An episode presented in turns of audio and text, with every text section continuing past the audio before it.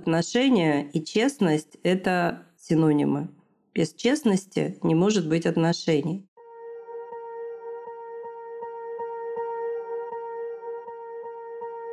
Всем привет! С вами подкаст «Не психуй». Автор контента – врач-психотерапевт Марина Витальевна Лазовская. Продолжая пятый сезон, мы, Марина Витальевна и я, Дарья Лазовская, решили не выбирать, что лучше – алгоритмы сами по себе или ситуации из рубрики «На приеме», Поэтому теперь даем пользу в комбо, кейс плюс алгоритм. Польза вдвойне. И примеры на вынесенных персонажах в виде пьес с хорошим концом. И пошаговый алгоритм, который объяснит, где началась ошибка и как ее исправить. А мы поможем копнуть глубже, разобраться с болезненными местами и в режиме реального времени поменять старое на хорошее. В этом эпизоде изучаем, как работают чувства вины и стыда, как научиться правильно и в нужное время просить прощения – Почему «извиняюсь» – социальная форма, а не настоящее извинение. И как не чувствовать себя ущемленным, извиняясь. Плюс алгоритм «как» важнее, чем «что». Запись подкаста ведется во время живой трансляции, и вы можете сами поучаствовать в создании эпизодов. Каждую среду в 10.00 по московскому времени в телеграм-канале «Не психуй» начинается интерактивное шоу. Приходите получать пользу из первых рук. Активная ссылка в описании выпуска.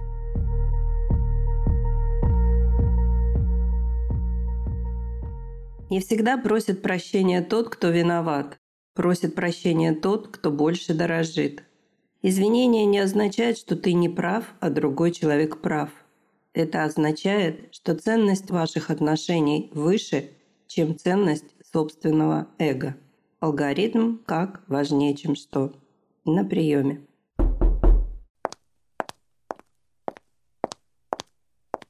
Почему я должен все время извиняться-то? Она как будто помешана на этих извинениях. А вы не чувствуете себя виноватым? Ну, по-разному. Иногда чувствую, а иногда нет. Не знаю, что в этот раз случилось, она уперлась. Нет, извинись нормально. И все. Хорошо, приведите, пожалуйста, пример, как вы это делаете, что говорите. Ну как? Ну, ну извини. Извиняюсь, я не нарочно. Прости, я не это хотел сказать. Как-то так. Хорошо, давайте представим, что я – это она, ваша девушка. Вам нужно извиниться. Пожалуйста, попробуйте. А каким вариантом? Не думайте о вариантах. Просто скажите первое, что придет. Сейчас я наблюдаю мимику. Скривился, нахмурился, отодвигается вглубь кресла, скрещивает руки, смотрит по диагонали вниз. Извини. Что сейчас чувствуете? Ничего хорошего. Я не актер, чтобы играть по заказу. Подышите глубоко. Я пока налью вам воду. Это зачем? Чтобы вы быстрее вышли из стресса. Предлагаю перейти в другую плоскость. Я перечислю кое-какие предположения, что было с вами в детстве.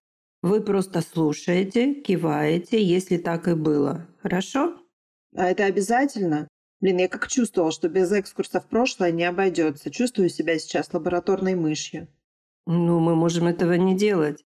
Но тогда вам будет непонятно, почему близкий человек так на вас реагирует. Вы будете продолжать возмущаться, она обижаться, ну, вряд ли это вас сблизит. Договоримся так. Если вам станет тяжело, просто поднимите руку, я сразу же остановлюсь. Я готов. Предположу, что кто-то из родителей был авторитарным, требовательным, не терпел возражений, жестко реагировал на промахи, вас не слушал и несправедливо наказывал. Возможно, вам что-то обещали и не выполняли, а в качестве наказания отбирали то, что вам нравилось. Возможно, также у вас было ощущение беспомощности, чувство, что вы ни на что не влияете, ощущение неопределенности. Вы никогда не знали, в каком настроении будут родители и что вас ждет. Предположу, что в начальных классах вы хорошо учились, а потом съехали.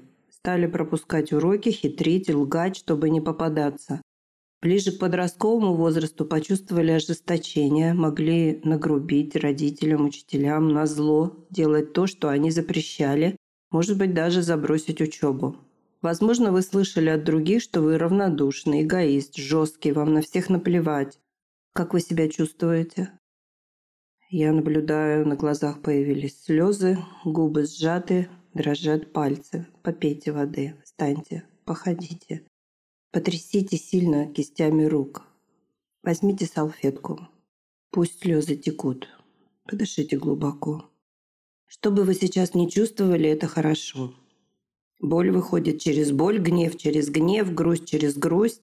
Когда будете готовы, дайте мне, пожалуйста, знак, и мы продолжим. Мне кажется, я готов. Ну, не буду задавать вопрос, откуда вы все обо мне знаете, хотя очень хочется. Вы вот спрашивали, как я себя чувствую, как после стирки, выжатым и слабым. Неужели это все до сих пор во мне вот так живет? Да, в бессознательном и управляет нами оттуда. Мы с детства учимся подавлять боль, чтобы жить дальше. То, что мы сейчас приоткрыли и дали выход чувствам, это хорошо. Мужчинам вообще мало достается сочувствия, поэтому вам трудно и страшно признавать слабость. Ну, осталось понять теперь, какое это все имеет отношение к моему запросу. Ну, самое, что ни на есть прямое. Смотрите, когда в ребенке есть травма малозначимости, потому что его чувства и желания не принимались во внимание, плюс тягостное ощущение неопределенности, когда не знаешь, что ждать от любимых людей, то ли приласкают, то ли прогонят, защитные программы эго создают, э, ну, похожее на мозоль, анестезию, чтобы меньше чувствовать боль. Это работает, но, как любая анестезия, она распространяется и на другие чувства. Мы теряем связь с эмпатией, не чувствуем свою боль и не можем чувствовать боль других. Хорошо. Получается, я не чувствую свою боль, это хорошо, но не чувствую ее боль, и это плохо. Не совсем так. Смотрите, свою боль тоже надо размораживать. Анестезия действует комплексно. Если вы пришли к дантисту, и он делает анестезию, чтобы вылечить один зуб, но вы не чувствуете после этого пол лица. Логика такая. Не позволите себе чувствовать свою боль, не сможете контролировать жесткость защитного поведения в конфликтах и сочувствовать другим. Как сейчас себя чувствуете? Знаете, мне стало как-то спокойно, что ли. Грустно. Жалко себя. Ее тоже жалко. Ну, если все, что вы описали, так и есть, я действительно причинял ей боль и даже не заморачивался, не обращал внимания. Я вообще думала, она мной манипулирует. Ну вот видите, все верно. Вы обратили внимание на чувства, вышла часть боли, и вам стало легче, появились другие мысли, изменилось восприятие ситуации, и вы смогли понять чувства другого человека. Ну хорошо, так а что теперь делать? Постоянно извиняться или к вам ходить на разморозку? Ну, это решать вам. Ходить ли ко мне или научиться это делать самому. Давать себе внимание, разрешить быть более открытым и так восполнять дефект травмы. Если захотите, я смогу вас этому научить. Предложила бы начать с освоения правильной формы извинений. Пока идет разморозка, а дело это не быстрое, особенно у мужчин, надо учиться давать извинения так, чтобы их можно было принять. Есть такой алгоритм, как важнее, чем что упаковка имеет значение. Подождите, но это же нечестно. Получается, что я не буду чувствовать искренности, но все равно буду это делать? Знаете, как говорят, худой мир лучше доброй ссоры. Вы бы не искали помощи, если бы не дорожили отношениями. И еще мэтры джаза говорят новичкам «имитируйте, имитируйте, пока не начнет получаться». Мы зайдем сразу с нескольких сторон, чтобы процесс пошел быстрее. Разберем ваши варианты. Ну вот я говорю, например, ну извини. Не нукай, не, на, не запрягал. Это звучит как хамское требование. Вы требуете и продолжаете давить, или все-таки хотите чего-то другого, вернуться к взаимопониманию? Ага. Извиняюсь, я не нарочно. Возвратная частица «юсь» говорит о том, что вы объект и извиняете самого себя. Нарочно вы или нет, другому человеку от этого не легче. Ему больно. Надо учиться лучше себя контролировать, чтобы не причинять боль направо и налево, не вникая в последствия. А, прости, я не это хотел сказать. Опять требования. По какому праву вы переваливаете ответственность за свой косяк на пострадавшего? Он что, должен свою боль заткнуть подальше, немедленно вас простить, чтобы вам стало легче? Ну, как-то несправедливо. Да и за языком следить нужно. От гигиены всем становится только лучше, особенно от эмоциональной. Ну хорошо, а какие тогда формы изменений больше соответствуют и моей ситуации, и вообще? Смотрите, алгоритм «как» важнее, чем «что». То есть важнее то, как мы упаковываем свое желание принести извинения, чем что мы на самом деле говорим. Формы такие. Прошу прощения. Вы просто просите, но вы ни на чем не настаиваете. Второй вариант. Прошу меня извинить. Ну, можно сказать то же самое. Еще вариант. Пожалуйста, прими мои извинения. Ну и если уж совсем накосячили сильно, то форма становится еще более такой глубокой. Мне очень жаль. Прости, пожалуйста, прости меня. И ждать. А дальше что? Ждать. В зависимости от обстоятельств это может потребовать времени. Обычно мы склонны прощать, потому что заинтересованы в мирной жизни и рассчитываем, что и нас простят, когда мы накосячим. Нежелание прощать, затягивание, игноры обиды, манипулирование на напоминаниях – это признак скрытой бессознательной враждебности или пассивной агрессии. Есть повод задуматься, там ли я, с тем ли я. Ну и вспомнить классиков. Максим Горький сказал, «Истинная дружба подобна алмазу, выдерживает напряжение самых высоких температур. Скрытая вражда не выдерживает даже намека на обиду. В статье есть ссылка на курс эмоциональной гигиены. Все бесплатно. Бери и делай. Берегите себя. Магазин возможностей – это подборка курсов школы самосоздания, инструментов на научной основе с учетом знания и понимания алгоритмов жизни. Каждый курс – устойчивая инвестиция в изменчивом мире. Они не портятся и не устаревают. Курсы и инструменты качественны, эффективны, уникальны и долговечны. Они проверены на практике и показывают высокие результаты. А еще адаптируются под владельца и развиваются вместе с ним. Выбирайте курс, пользуйтесь возможностями, живите лучше. Активная ссылка в описании выпуска. Отношения и честность – это синонимы. Без честности не может быть отношений. Вот этот алгоритм ФОТР – это как раз упаковка честности в такую форму, чтобы она была именно честностью, возможностью прояснять отношения, выяснять отношения от слова «ясность». Потому что честность без учета алгоритма как важнее, чем что, превращается в правдорубство, жесткость и даже иногда жестокость эмоциональную. Поэтому это очень такой важный момент, элемент, если мы хотим иметь отношения. И здесь э, ну, нужно понимать, что честность – это горькое лекарство, но без лекарства отношения выздороветь не могут. Поначалу, конечно, страшно применять алгоритм честности, потому что мы не привыкли, мы живем в постоянных манипуляциях, даже этого не осознаем, не замечаем. И поэтому хаос принимаем за порядок, а когда нам говорят, вот есть алгоритм, который действительно упорядочивает и отношения, и жизнь в целом, мы этот алгоритм с большим трудом воспринимаем. Но тут, как говорится, вопрос выбора. Как сказали ученые, определив, что такое счастье, это узнать себя, узнать, как устроен мир и найти в нем свое правильное место. Ну вот, хочешь быть счастливым, ну давай, будь.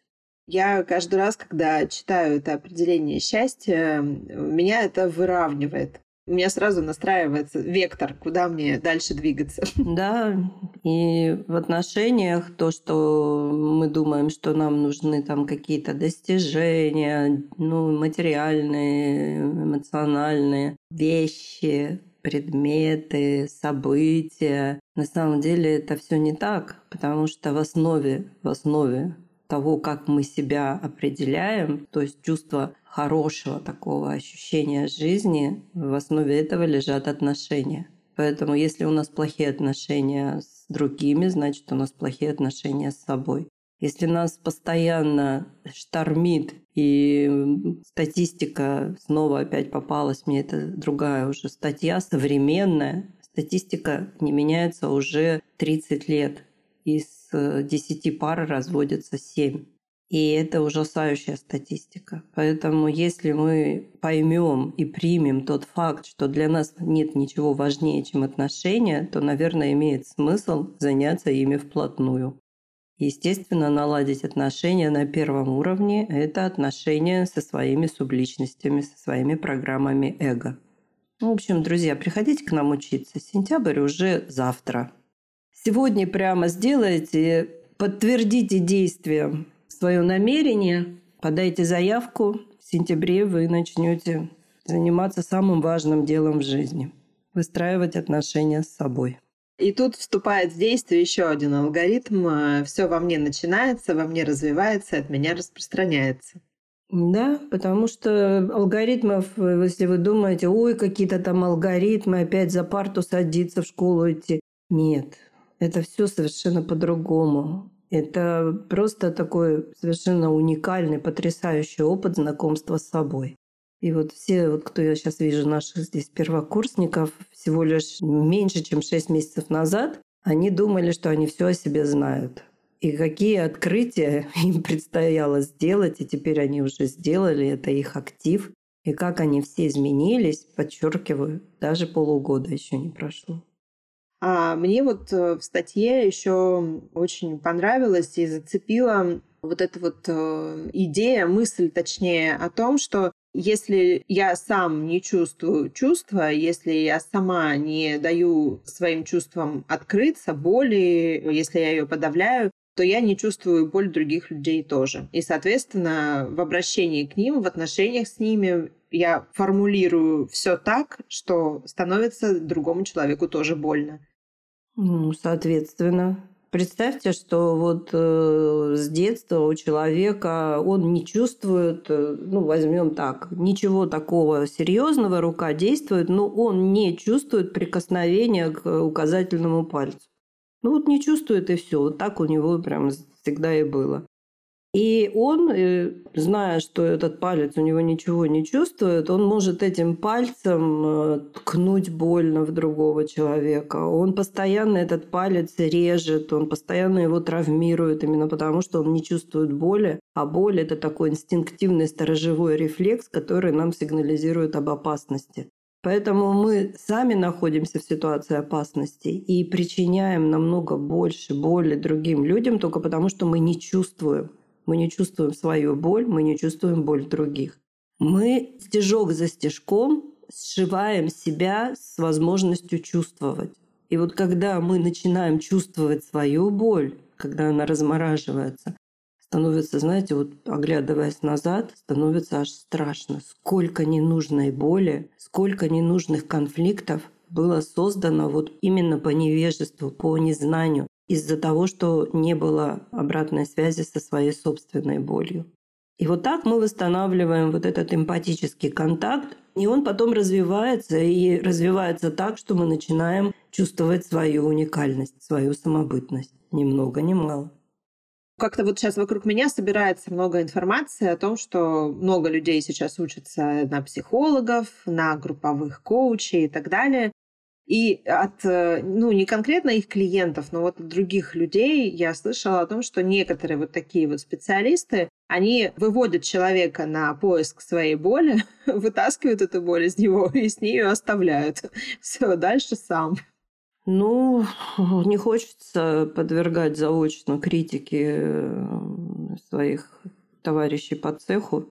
Но на самом деле вот это уже, ну, на моей памяти это 20 лет происходит, когда стали лепить, э, вот буквально лепить психологов за там полтора, максимум два года. Психолог становится психологом только тогда, когда он начинает работать. А если у него много теории в голове, и мало практики, то он начинает свою работу, естественно, с сплошных ошибок. И на этих ошибках он должен научиться. А если все это быстро, быстро, быстро и настроено только на получение власти, престижа, обладание материальными средствами, то есть на прокачку своего эго, то, конечно, человек просто, у него нет контакта с собой, потому что психолог, в первую очередь, это человек, который в значительной степени преуспел в терапии самого себя. И не только благодаря собственным усилиям. Это обязательная работа с квалифицированными старшими по званию и по опыту психотерапевтами и психологами.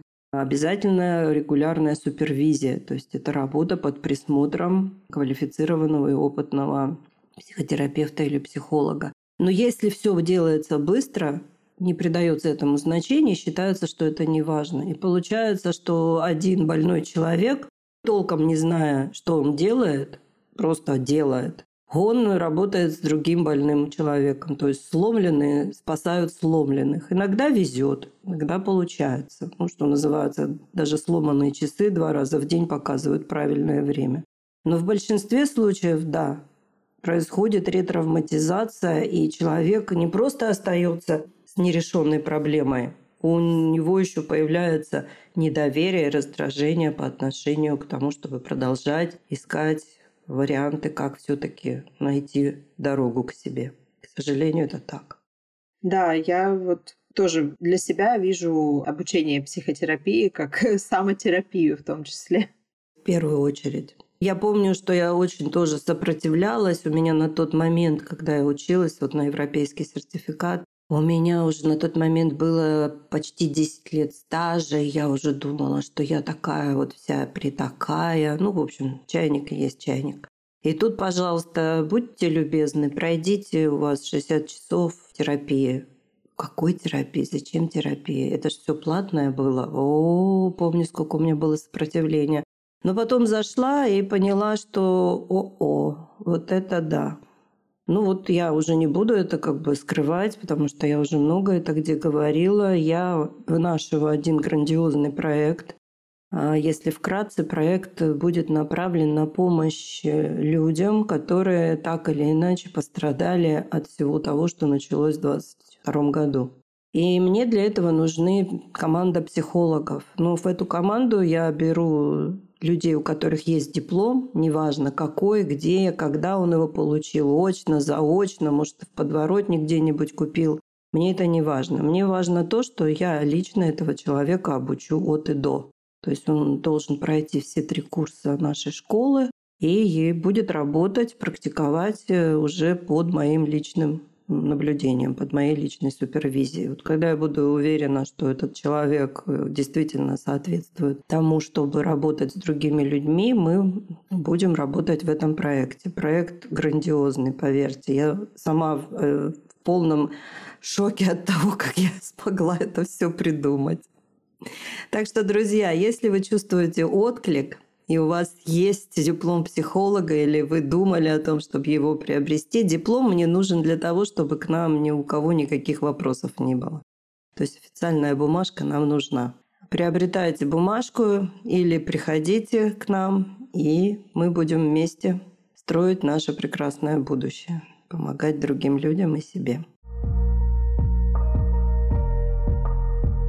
Если ваши отношения с партнером конфликтные и некомфортные, если вас не слышат, много раздражения и придирок по мелочам, если вам трудно разговаривать с партнером, вас не понимают, накопилось взаимное недовольство, и вы даже замечаете, что отыгрываетесь на детях, то авторский тренинг «Улучшатель отношений» для вас.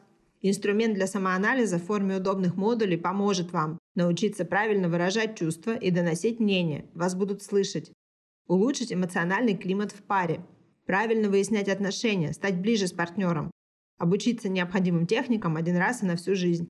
Автор тренинга – врач-психотерапевт Единого реестра психотерапевтов Европы Марина Витальевна Лазовская. Активная ссылка в описании выпуска. Нам пришел комментарий и вопрос. Большое спасибо. Очень и интересно, и полезно. Есть вопрос. Что делать, если я не вижу причин для извинений, а человек ждет? Ну, это, в общем, наш кейс сегодняшний, да, когда молодой мужчина тоже не видел причин для изменений, потому что он не чувствовал свою боль, был заморожен, анестезирован, и поэтому он не видел причин. Здесь очень важно понять, что у нас есть такая иллюзия, что если я так думаю, значит это правильно, и все другие тоже должны так думать. Это такая эгоцентричная э, субличность у нас есть, которая считает, что в мире существует только два мнения – мое и неправильное. Поэтому авторитарность и, скажем, деспотичность этой субличности представлены у всех примерно плюс-минус одинаково. И вот если человек показывает вам, что он обижен, он расстроен, вспомните еще один алгоритм. Ты хочешь быть все время правым или счастливым? И вот выберите, что вы хотите. И поговорите с человеком. Честно скажите. Вот знаешь, я сегодня слушал трансляцию, там такую интересную вещь рассказали. Может, я правда не чувствую, но я реально не чувствую, за что я должен извиняться. Пожалуйста, пожалуйста, объясни мне. Я очень хочу, чтобы у нас с тобой было все хорошо. Помоги мне, пожалуйста, с этим разобраться. Вы знаете, мы все очень любим помогать другим, потому что уж извините, тут опять без биологии никак. Здоровье, безопасность и превосходство – это наше все. Поэтому, когда нас просят о чем-то, наш внутренний рейтинг э, позиции, то есть признание, превосходство, он сразу же мгновенно повышается. И нам от этого так хорошо становится вообще по кайфу. Поэтому мы все очень любим учить и лечить.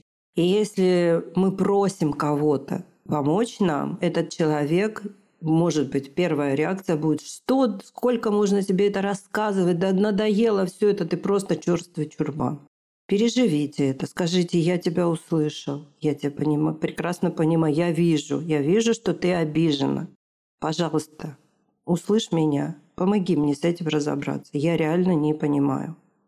Все. И человек оттает и будет вам объяснять. Даже если вы то, что услышите, для вас будет звучать таким лютым бредом, такой лютой дичью, просто поймите, что это другая галактика. Это другая вселенная, в ней другие правила, в ней другие законы и приоритеты. И то, что вы совпадали до этого в разных-разных вещах, у вас не было там разногласий, это вам просто очень повезло. Но есть еще множество, их гораздо больше вещей, в которых вы не будете совпадать. И поэтому вам нужно учиться разговаривать друг с другом, просить о помощи и просить прощения. А у нас вот есть еще один такой вопрос. Я сейчас попробую его чуть переформулировать. Видимо, что делать, если человек зациклен на извинениях? Ну, вот то же самое. Понимаете, в его семье, то есть в том месте, где он вырос, в том месте, где написали эту книгу под названием «Вот этот человек», там было все по-другому. И я привожу этот пример, но только потому, что он такой понятный. Если в одной семье дурочка – это уменьшительно-ласкательное дополнение к имени, ой, ты моя дурочка, то в другой семье, извините, это повод для развода. Поэтому если человек э, настойчиво требует извинений, тут даже психологом не надо быть, нужно просто понять, может быть, еще раз более внимательно прочитать кейс, что вот он не может нормально функционировать, если ему не помогут, подчеркиваю, помогут восстановить его чувство значимости. Как? Извинившись. Поэтому разбирайтесь, разговаривайте – и учитесь контактировать друг с другом без лишней боли, без лишних конфликтов.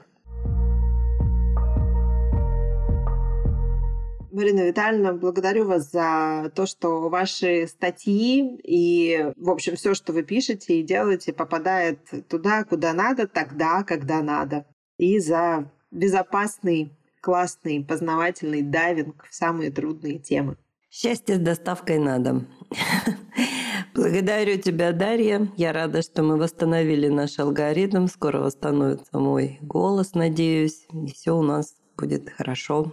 Уже хорошо есть, и дальше будет только лучше. Друзья, благодарю вас за внимание. Не оставайтесь в одиночестве и помните, что многие вещи можно изменить. Нам это доступно, если мы знаем как, и не боимся приложить к этому свои усилия. Берегите себя, будьте здоровы! Всем до свидания, до новых встреч. Хотите задать вопрос? Пишите продюсеру проекта, мне. Контакты в описании выпуска. Подписывайтесь на нас на ваших любимых подкаст-платформах, ставьте реакции, добавляйте в избранное, чтобы первыми получать новости о самых свежих эпизодах подкаста.